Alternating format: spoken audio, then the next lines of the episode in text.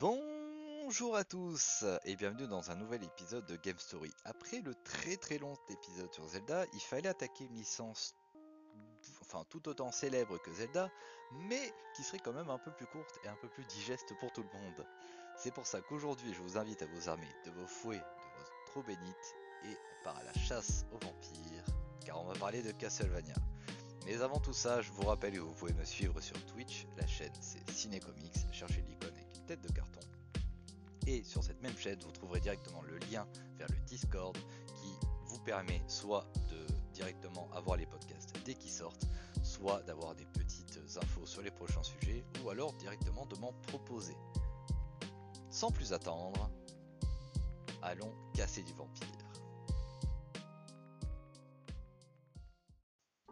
Avant de parler des jeux, comme on va reprendre le format habituel, petite présentation du coup de ce qu'est Castlevania.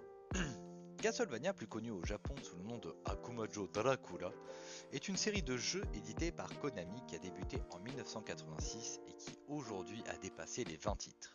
Les jeux reprennent de la confrontation du bien contre le mal via le mythe des vampires et autres créatures fantastiques. Vous pouvez comprendre là-dedans que tout ce qui est loup-garou, fantôme et même des créatures d'autres mythologies telles que Méduse dragons, j'en passe et des meilleurs, seront de la partie. L'inspiration principale de la série étant le roman de Bram Stoker Dracula, l'imagerie de la série reste évidemment baroque en général et tantôt futuriste euh, de temps en temps. L'iconographie religieuse est extrêmement présente via divers artefacts comme l'eau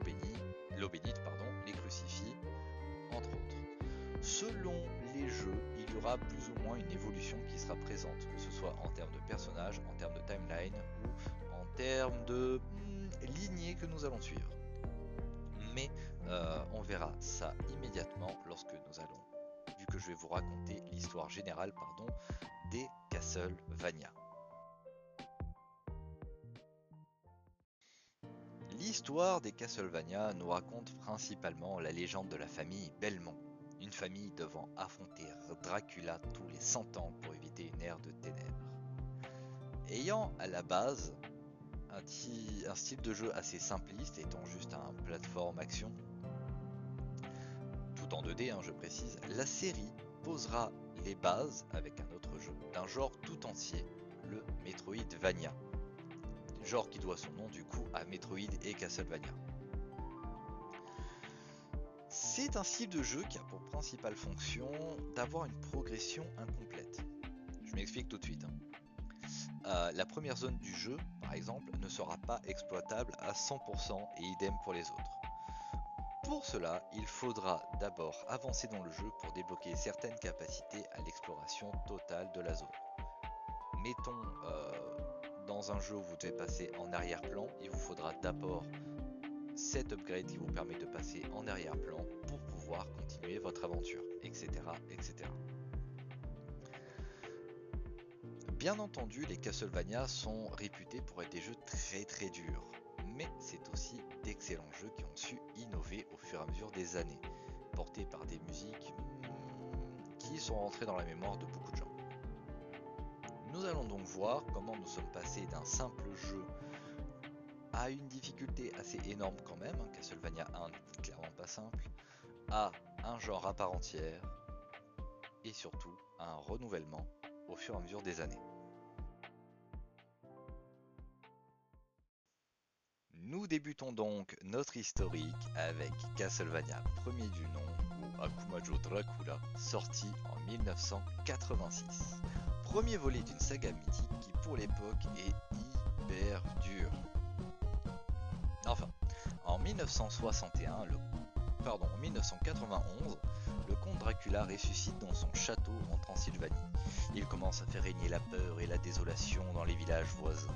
Lorsque le célèbre chasseur de vampires Simon Belmont apprend cela, il se rend au château de Dracula armé de son fouet afin de terrasser le démon.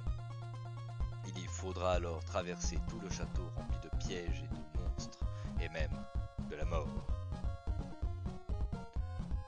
Le scénario n'est pas très très long, certes, mais niveau jeu, nous sommes déjà sur un jeu d'action plateforme qui a des règles assez exigeantes.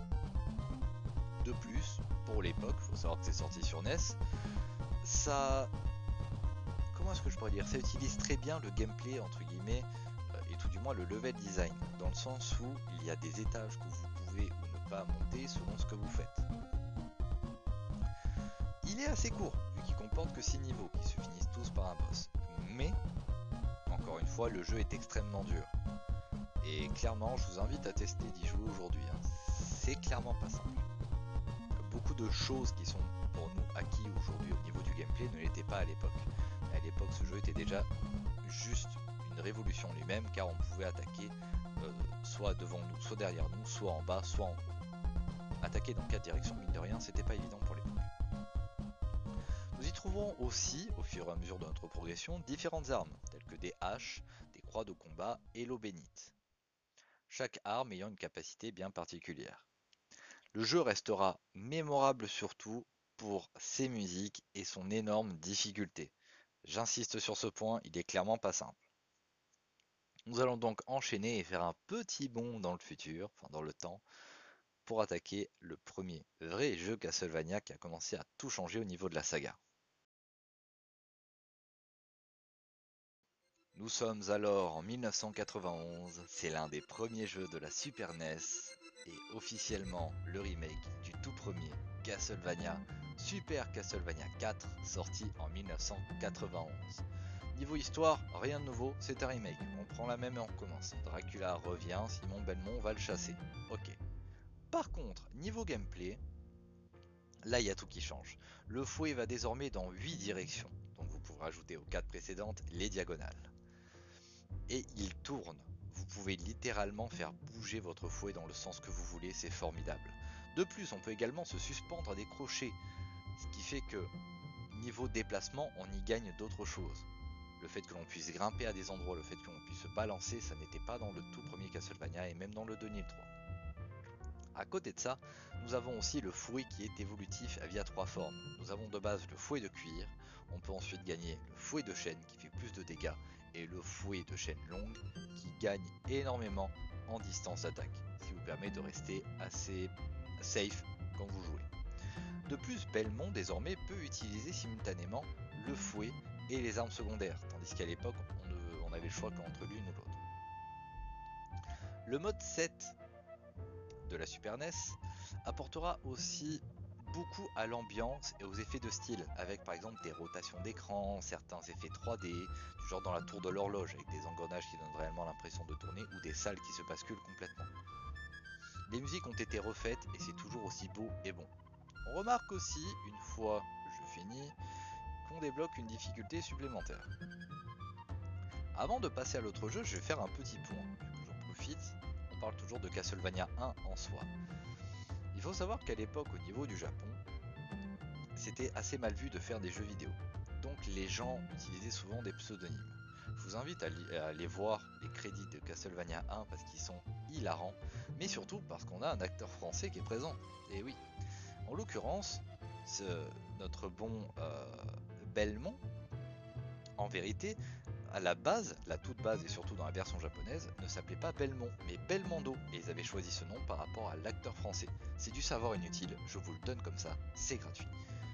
Du coup, nous allons enchaîner sur le prochain Castlevania, qui est, je pense, le Castlevania le plus connu et le plus aimé au monde.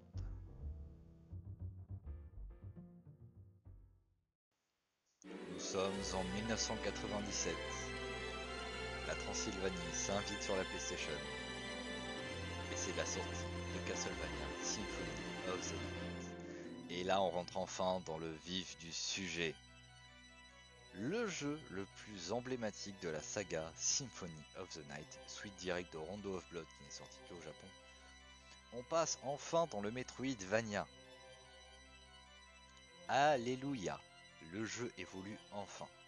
Niveau scénario, c'est assez complexe, mais du coup je vais vous le résumer très très vite.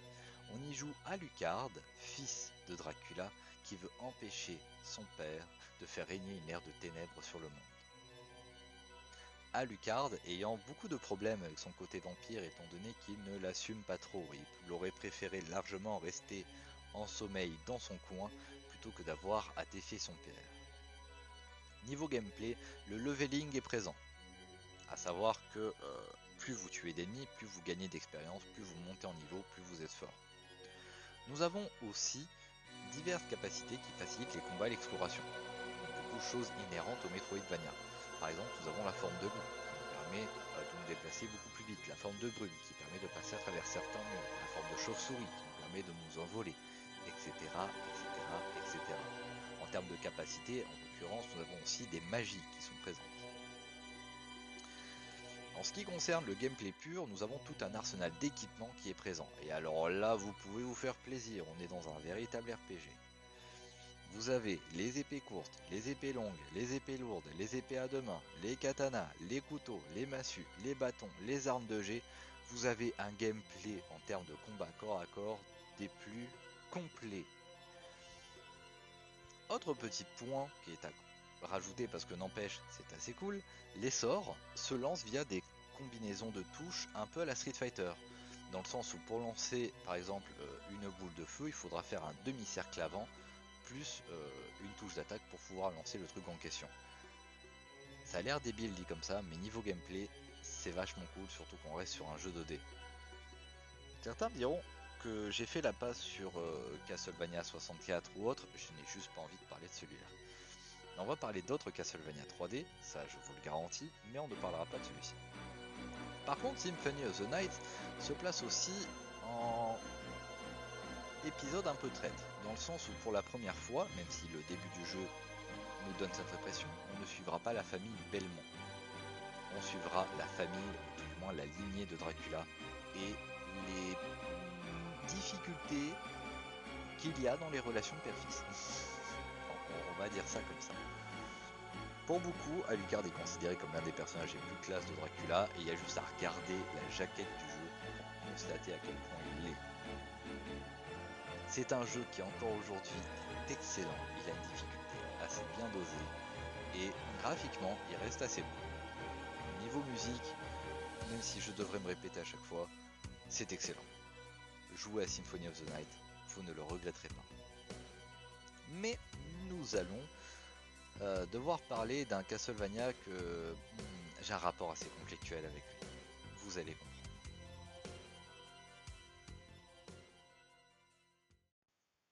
Nous sommes en 2009, alors que la saga continue énormément sur console portable, à savoir DS, PSP, même sur PC, PS3 via certains genres En 2009, sort un essai très discutable de la part de Konami Castlevania Judgment, exclusif à la Wii, euh, est le seul jeu de combat de la licence. Oui, un jeu de combat Castlevania qu'on avait en Un niveau scénario, comment vous dire, euh, Aeon décide de courber l'espace-temps pour réunir tous les principaux acteurs de la maison Belmont et de la lignée de Dracula, afin de savoir qui est le plus puissant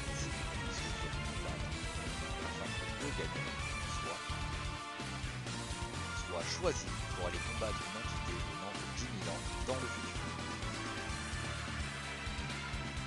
Euh, c'est pas le plus bon des scénarios Castlevania, j'ai envie de dire, mais j'aime pas trop mentir. Loin d'être un bon jeu, au niveau gameplay, on est plus proche de sorte de Naruto Storm un peu du gameplay. Il tire son épingle du jeu à cause d'une chose. C'est design. Faut savoir que tous les designs, que ce soit les personnages, les corps, etc., c'est Takeshi Obata qui les a fait. Vous ne savez pas c'est qui Takeshi Obata, je vous l'expliquer. Si vous savez c'est qui, vous est sûrement en train de vous dire il a fait un jeu vidéo, il a juste fait les designs, calmez-vous. Takeshi Obata, du coup célèbre mangaka, ayant fait quelques petits mangas un très connus, hein, comme euh, euh, Platinum End, Bakuman ou encore Death Note, s'est occupé de toute la partie artistique. Et malgré un style plus ou moins particulier, est à une sorte de crossover entre c'est à la fois baroque mais à la fois un style Guilty assez violent, mais putain c'est beau, c'est magnifique. Encore une fois, ce n'est pas un jeu excellent, testez-le. Euh, mais ce n'est pas clairement un assez bon jeu. Les musiques sont justement dans un style plus multiplayer, dans le sens c'est un peu plus du rock tout simplement qui est présent, mais ça donne vraiment une atmosphère très particulière à ce jeu, qui est clairement un ovni dans toute l'histoire de Castlevania.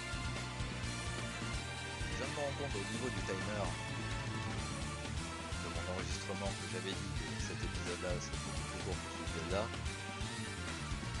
C'est parce que j'ai oublié de est un peu déjà.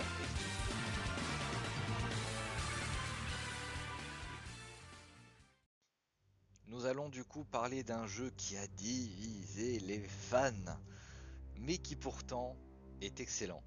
Ou du moins d'un jeu, non, mais d'une trilogie. Oui, je triche, mais je fais ce que je veux. Castlevania Lords of Shadow, sorti entre 2010 et 2014. Vous allez voir, ça va être un peu compliqué à expliquer. Dernier jeu de la licence sortie, Konami délègue et laisse Mercury Steam au développement ainsi que Hideo Kojima à la production. On va me tuer d'avoir placé Hideo Kojima et Death Note dans le même épisode. Bon, euh, on, va on va commencer tout de suite par l'éléphant dans la pièce. C'est un reboot. Total. Clairement total. Ce qui fait que là où à l'époque, en termes de, histoire de famille, Belmont, etc. On avait une lignée assez propre, un truc assez sympa et tout. Là, c'est le bordel le plus total. En ce qui concerne le scénario, je vais tout de suite attaquer aussi les plus gros défauts que beaucoup de joueurs ont mis euh, en, avant. Pas de Dracula en vue avant le deuxième jeu de cette trilogie, mais une, une confrontation directe avec Satan en personne. Euh, toujours sur le point de vue du gameplay, nous sommes sur du Metroidvania mais en 3D, sauf pour le deuxième jeu, décidément lui il a vraiment pas voulu faire comme les autres, qui est en 2,5D.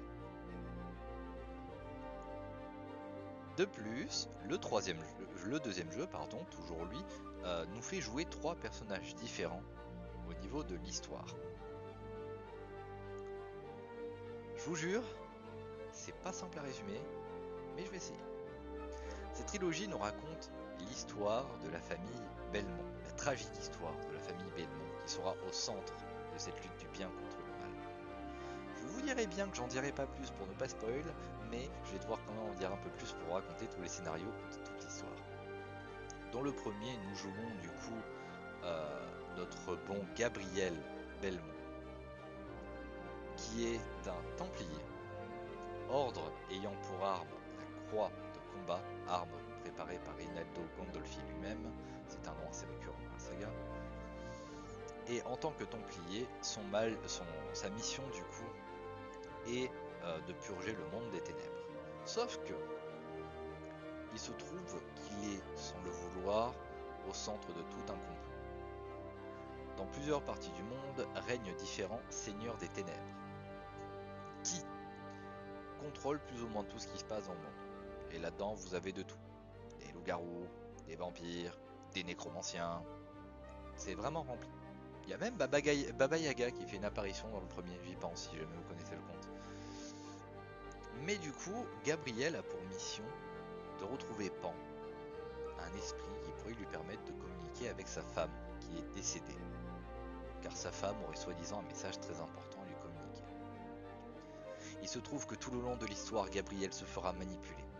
Il se fera tenter Camilla, qui est l'une des seigneurs des ténèbres mais vampire, essaiera de le, charmer. En vain, mais elle essaiera quand même. Elle manquera de réussir, mais en vain. On passe sur le deuxième jeu.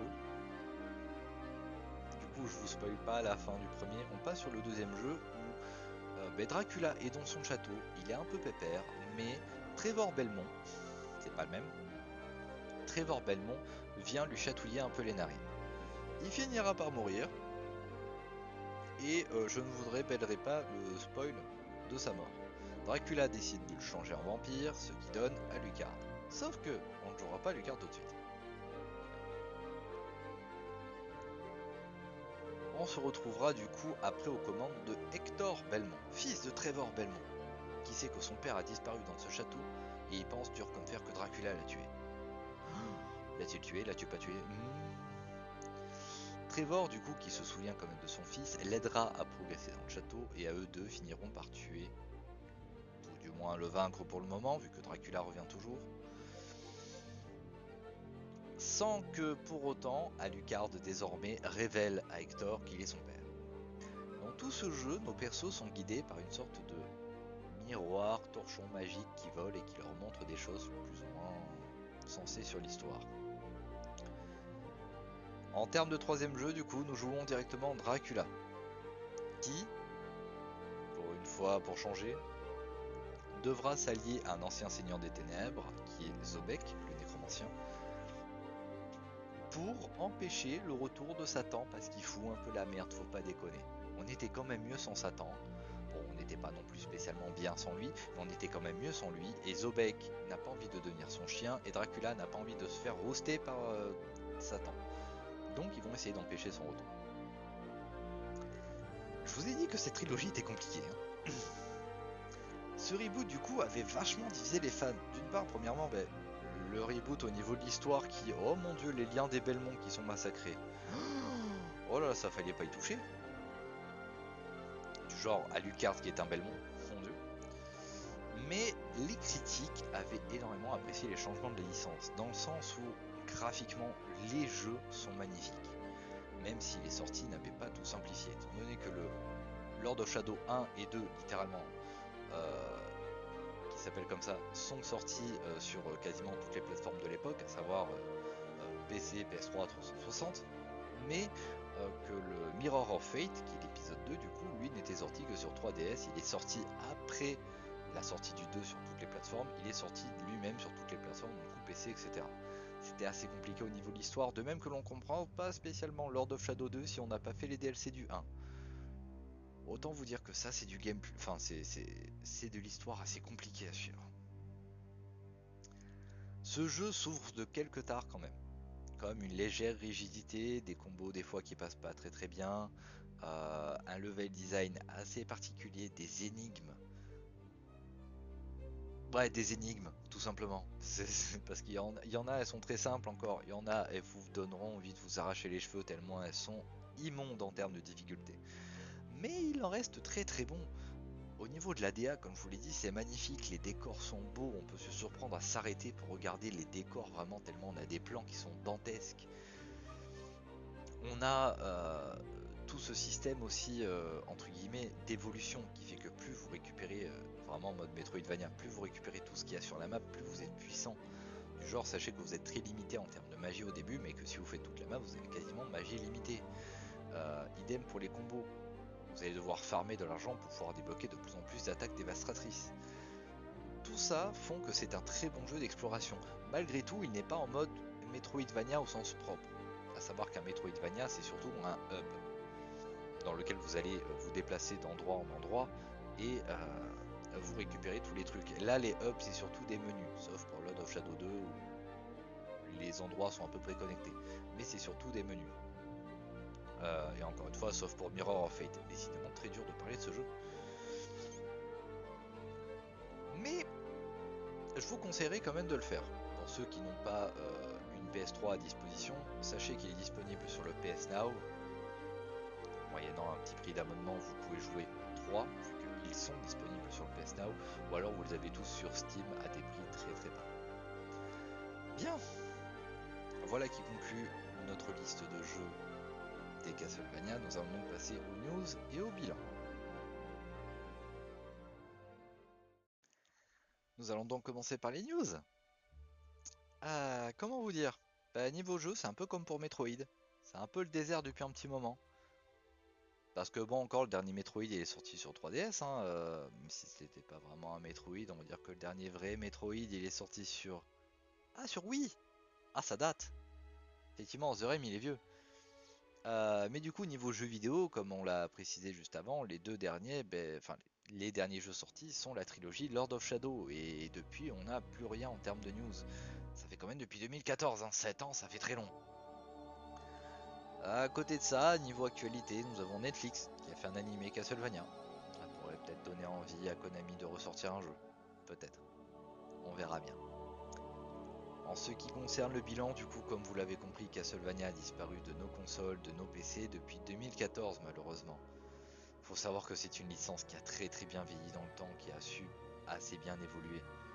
J'ai pas parlé de beaucoup d'opus, hein, parce que j'ai dû faire un choix, mais nous avons par exemple euh, les Castlevania sur GBA qui sont très très bons, euh, Castlevania Order of Ecclesia sur 3DS, euh, sur DS pardon, qui est excellent. Nous avons bien entendu les Dracula sur, enfin les Dracula, les Castlevania sur PSP, du coup les Dracula X Chronicles, qui sont super bien et qui sont des compilations de Dracula qui sont sortis que au Japon. Euh, on a Castlevania Harmony of Dissonance, si je me trompe pas, qui était un jeu multijoueur où on affrontait les boss les plus emblématiques de Castlevania, chacun contrôlant ses persos, etc. C'était fou tout ce qu'ils avaient réussi à faire là-dessus. Et depuis 2014, plus rien. À croire qu'un véritable passage à la 3D, euh, même pas, vu qu'entre temps il y en a eu d'autres, Curse of Darkness euh, et d'autres Castlevania sur PS2, mais à croire qu'un renouveau de la saga a décidé de la tuer. Konami a peut-être décidé de la tuer. On reviendra sur Konami beaucoup plus tard. J'ai beaucoup de scènes à balancer là-dessus. Mais bon.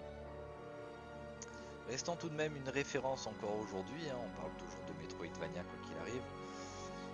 Et surtout en termes de création dans les jeux indépendants, comme Maladita Castilla qui reprend énormément euh, de euh, Ghost and Goblins et de Castlevania, Blasphemous qui se rapproche beaucoup plus de Castlevania, ou encore Hollow Knight qui emprunte aussi euh, notamment Metroidvania, mais aussi à Dark Souls dans sa mécanique de jeu.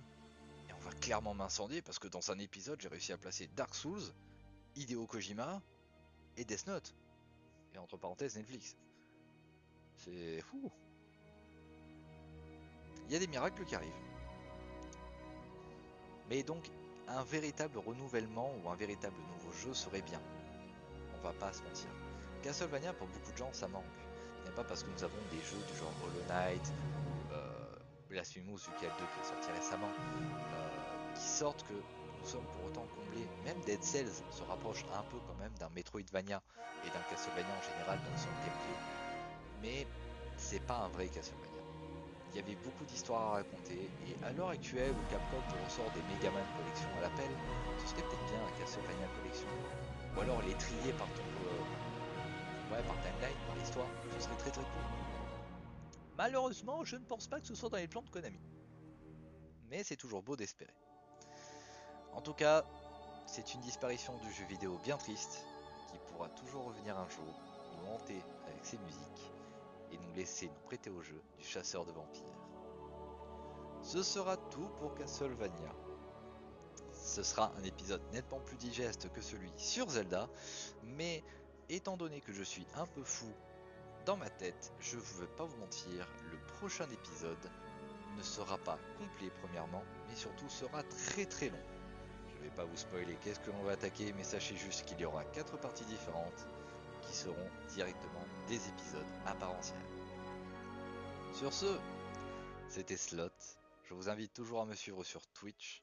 Vous avez aussi le Discord sur lequel vous pouvez me balancer des euh, suggestions et euh, avoir directement les liens pour les podcasts dès qu'ils sont publiés.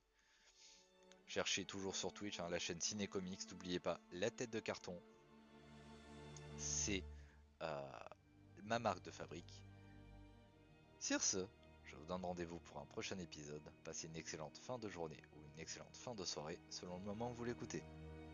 Ciao ciao